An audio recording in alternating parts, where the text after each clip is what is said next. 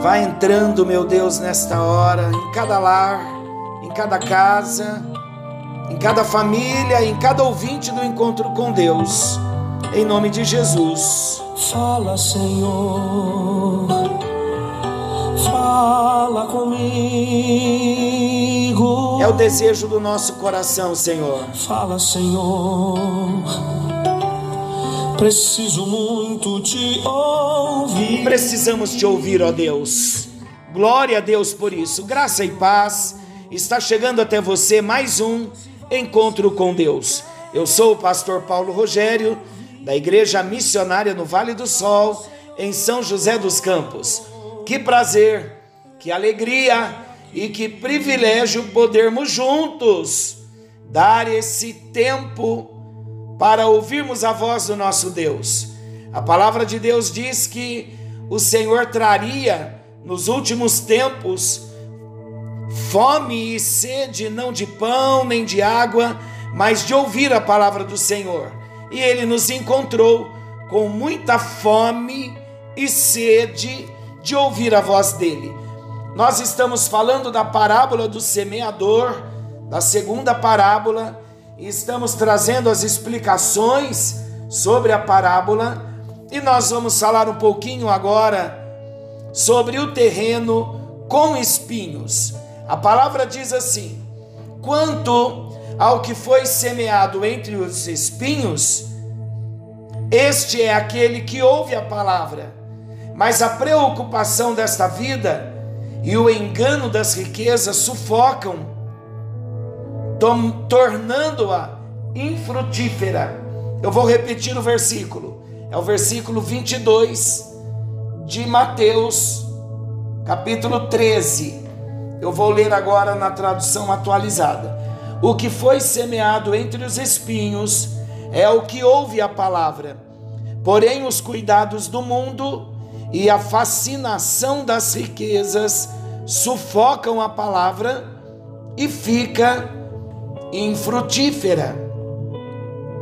Mais uma vez aqui então, iniciando o nosso encontro com Deus, queremos destacar que o coração do tipo terreno com espinhos, apesar de aparentemente ser uma terra boa, na verdade é um terreno praguejado. Por isso que a palavra é ouvida, ela é recebida, mas não dá fruto de arrependimento. Já falamos sobre fruto de arrependimento. O que é frutos de arrependimento? são mudanças de atitudes. Muitas vezes ouvimos a palavra de Deus, mas não mudamos algumas atitudes. Novamente lembrando, escolhas que transformam.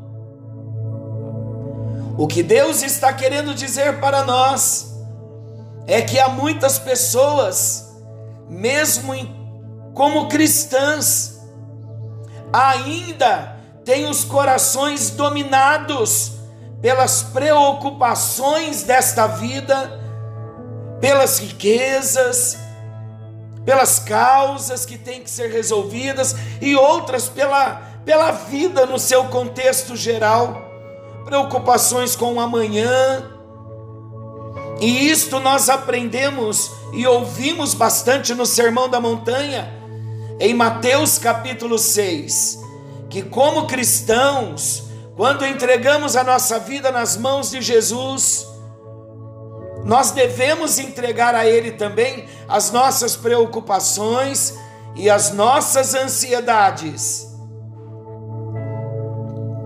Olha que sério o que o texto da palavra de Deus está dizendo. Então nós não podemos permitir que o nosso coração seja dominado pelas preocupações. Vamos passar por momentos, por situações de preocupações, por lutas, por aflições, claro que vamos passar. Vamos nos preocupar? Claro que vamos. Vamos ficar aflitos? Claro que vamos. Mas à medida em que passarmos por essas situações, devemos aproveitar as oportunidades para crescermos em Deus. E à medida em que nós vamos crescendo em Deus, no relacionamento, na oração, na leitura da palavra, no estudo da palavra de Deus, nós vamos aprendendo a lidar com a nossa alma, com as nossas emoções. E quando as preocupações vierem, então nós já sabemos que podemos transferi-las para Deus, lançando sobre Ele toda a nossa ansiedade, porque Ele tem cuidado de nós. Precisamos entender também o coração daquele que não conhece a Jesus. O coração daquele que não conhece a Jesus é dominado pelas preocupações. Então existe uma diferença muito grande em passar por preocupações como seres humanos, mesmo nascidos de novo, mesmo sendo discípulos de Jesus, passamos sim, mas não podemos ser dominados pelas preocupações desta vida. Então, queridos, tudo isto a palavra de Deus está nos ensinando, a parábola está nos advertindo, porque se o ímpio é dominado pelas preocupações desta vida, pelas riquezas, se o coração do ímpio na verdade é mundano, ele se ele não se render ao Senhor, ele, o ímpio, estou falando do ímpio, ele pode até ter um desejo de seguir a Jesus. Mas o desejo se vai quando a pessoa ela é confrontada a abandonar esse mundo com as práticas e os valores pecaminosos, quando ainda esses valores tem o domínio sobre a pessoa. Como nós estamos inseridos, deixa eu esclarecer para não ficar dúvida. Como nós estamos no mundo, Jesus mesmo disse que ele estaria intercedendo por nós, porque ainda estamos no mundo, mas nós não somos do mundo. Em outras palavras, o mundo já não mais nos domina já não existe mais o fascínio do mundo no nosso coração. E deixa eu dizer algo muito importante para você que está começando agora nesse tempo, dar os seus primeiros passos com Jesus. O mundo, com todo o fascínio do mundo, ele vai tentar roubar esta alegria do seu coração a alegria de dar os primeiros passos com Deus. E em algumas situações, como o novo convertido ainda não tem aquelas experiências mais profundas com Deus, experiências profundas, eu digo, de, de um tempo, de uma caminhada, fator tempo mesmo, que nos leva a experimentarmos, a crescermos no relacionamento com Deus. Então a luta é muito grande, porque o inimigo ele joga muito engano na mente, no coração, e ele tenta roubar toda semente que é lançada no nosso coração. Então, queridos, há uma luta para todos nós, como cristãos, como novos cristãos e como alguém que ainda não se decidiu a Jesus. Há três níveis de luta aqui, a mesma luta, para três tipos, três classes de pessoas: os que ainda não tiveram a experiência do novo nascimento, os que tiveram e estão começando, e aqueles que já estão caminhando um tempo a mais com Jesus. O espinho é como uma erva daninha, ele vai querer crescer em qualquer tipo de solo. Então, este solo com espinho ele precisava ser tratado, porque aparentemente ele era um terreno bom, mas ele estava praguejado. E esse solo praguejado, queridos, é uma ilustração muito clara. Parece pejorativo o sentido, mas não é. Parece pesado demais, mas não é. Quero falar do nosso coração. Antes de termos uma experiência com Jesus, nós não éramos filhos de Deus, éramos filhos da ira. Já falamos em outros encontros. E o nosso coração era dominado pelo fascínio do mundo, pelos prazeres do mundo. Então, um terreno, um coração praguejado, é todo homem e toda mulher nascido em Adão. Quem de nós não nascemos em Adão? Somente Jesus, que não nasceu da semente de Adão. Então, quando nós chegamos a Jesus com uma experiência de conversão, nós temos um coração que não foi sempre dominado por Jesus, muito pelo contrário, Jesus não era o Senhor da nossa vida, ele não era o dono do solo da nossa vida.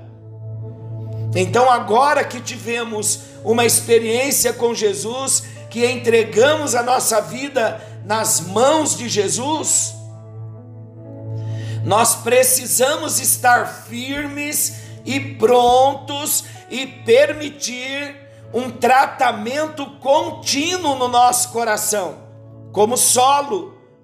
E quem é que vai tratar? O próprio Deus. Ele é o nosso agricultor. João 15 fala sobre isso. Jesus é a videira e o Pai é o lavrador, o Pai é o agricultor. Então estou dizendo, porque o espinho, ele pode crescer em qualquer tipo de solo. Isso fala de vigilância, de atenção contínua. Nós não podemos desviar o nosso olhar, não podemos vacilar com o solo do nosso coração, para que o inimigo não venha sorrateiramente lançando algumas ervas daninhas e alguns espinhos. Então é momento de decisão. Olha como a palavra de Deus é maravilhosa, mas ela exige de nós posições sérias. Agora, o solo rochoso no qual algumas sementes caíram, já vai representar aquela pessoa que, ao ouvir a mensagem, rapidamente e impulsivamente a recebe com alegria, mas pela falta de raiz, isso dura pouco tempo. Logo que surge uma aflição ou a perseguição, por causa da mensagem, por causa da palavra, a pessoa, naquela empolgação, ela vai se ofender e ela vai abandonar também a palavra, o caminho.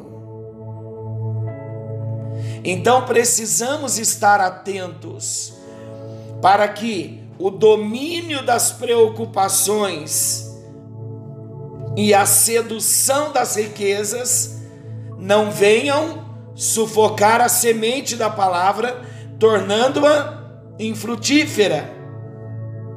E também precisamos estar atentos para não vivermos na empolgação.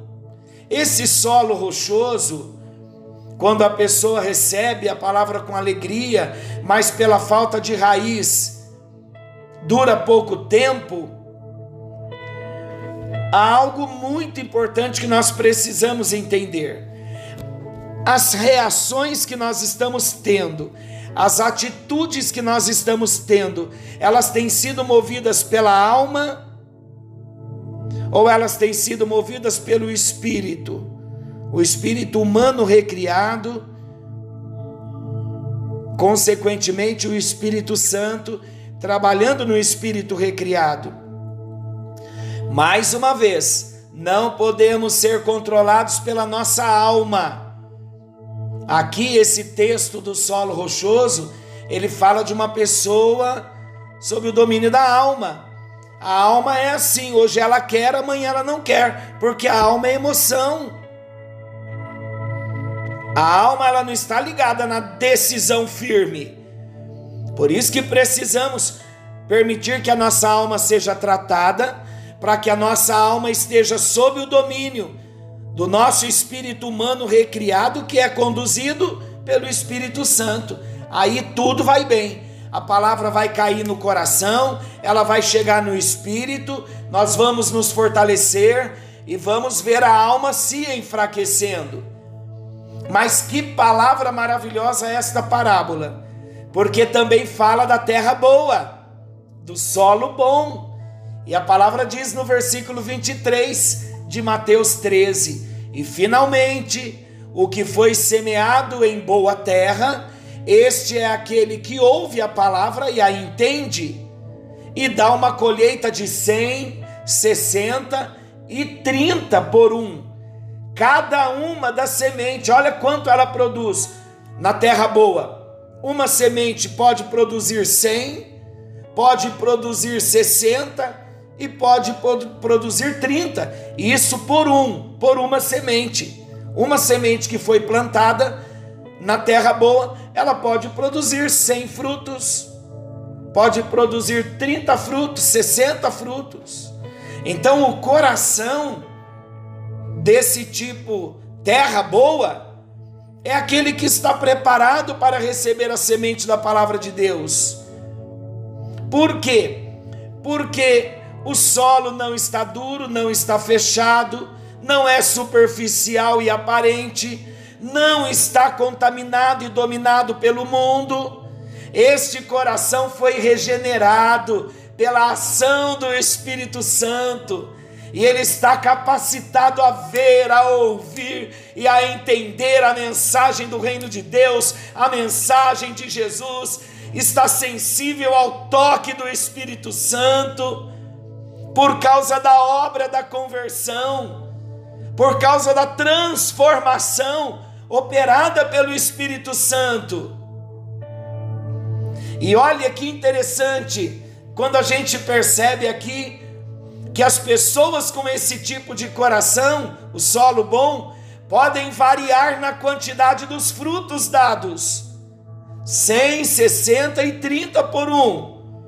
Alguns podem dar uma colheita de 100, enquanto outros de 60 e outros 30 por um. O que isso significa, pastor? Isso significa que as mudanças de vida geradas pela palavra podem ser mais abundantes e rápidas nos nossos corações.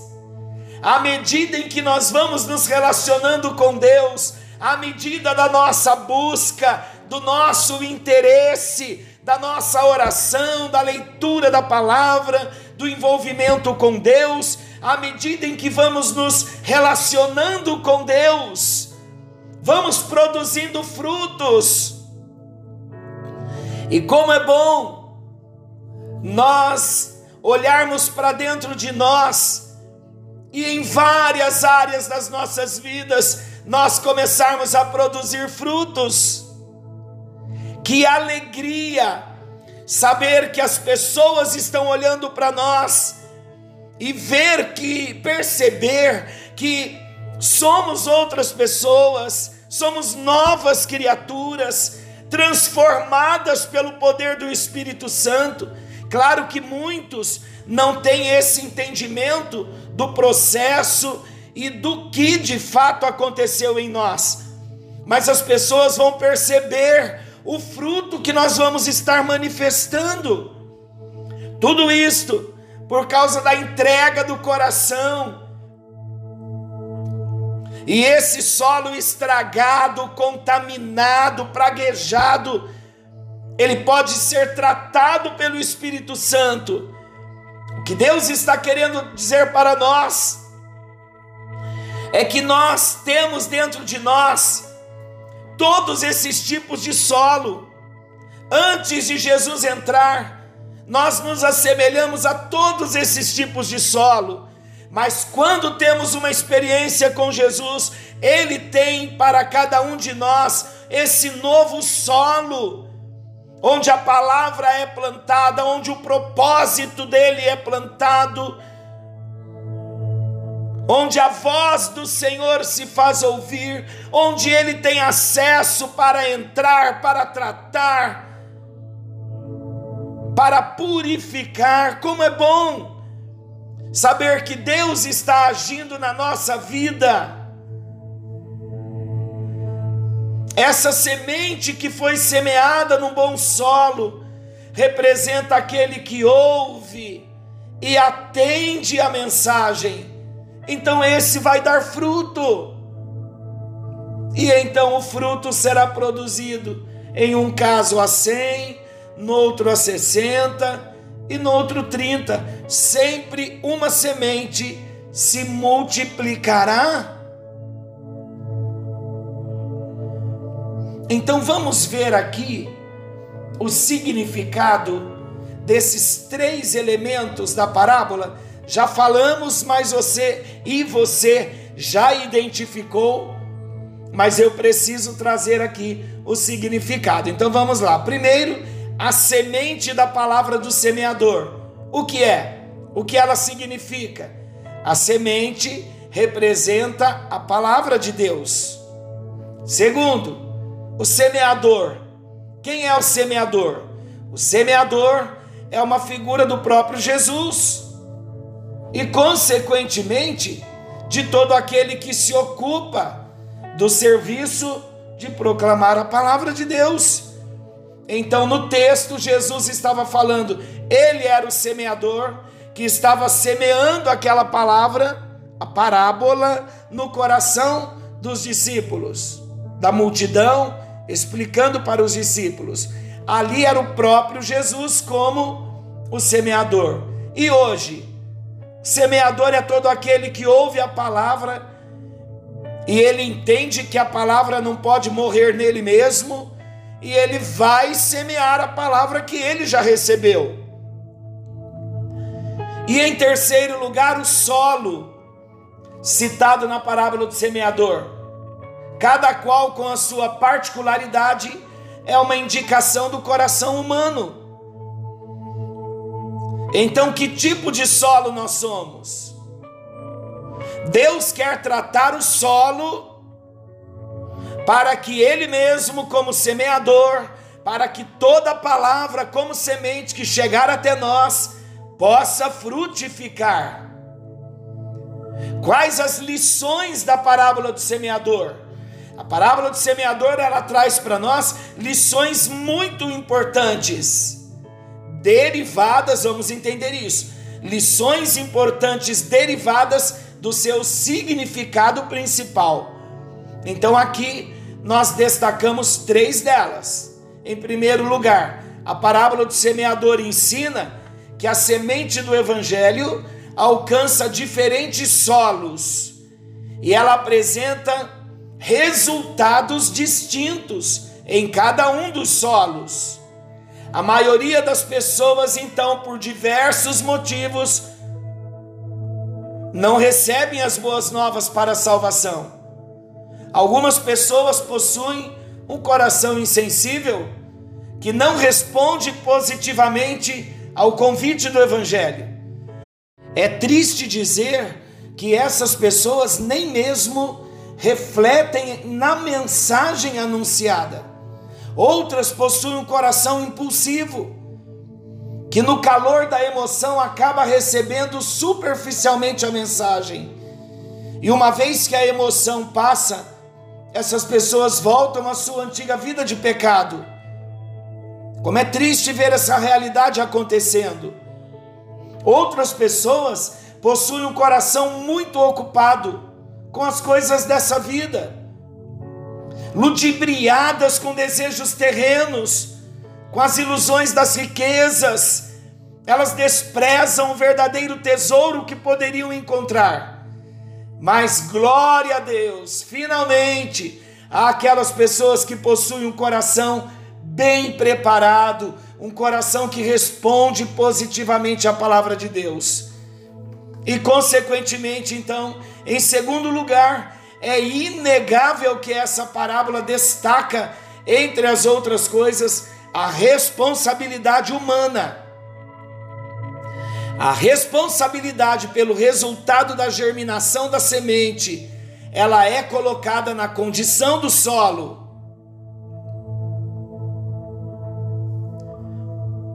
O caráter daquele que ouve vai determinar o efeito da palavra sobre ele.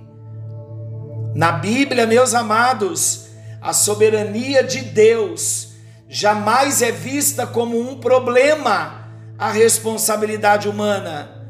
Na verdade, a parábola do semeador trata esta questão com muita naturalidade.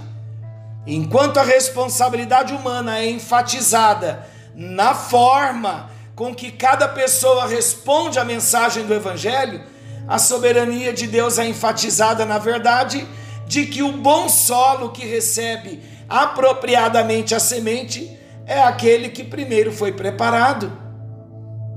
Então, o coração que recebe eficazmente a semente do Evangelho, ele não é comparado ao solo duro dos caminhos que cortavam os campos, não é comparado ao solo rochoso, também não é comparado ao solo infestado de raízes espinhosas.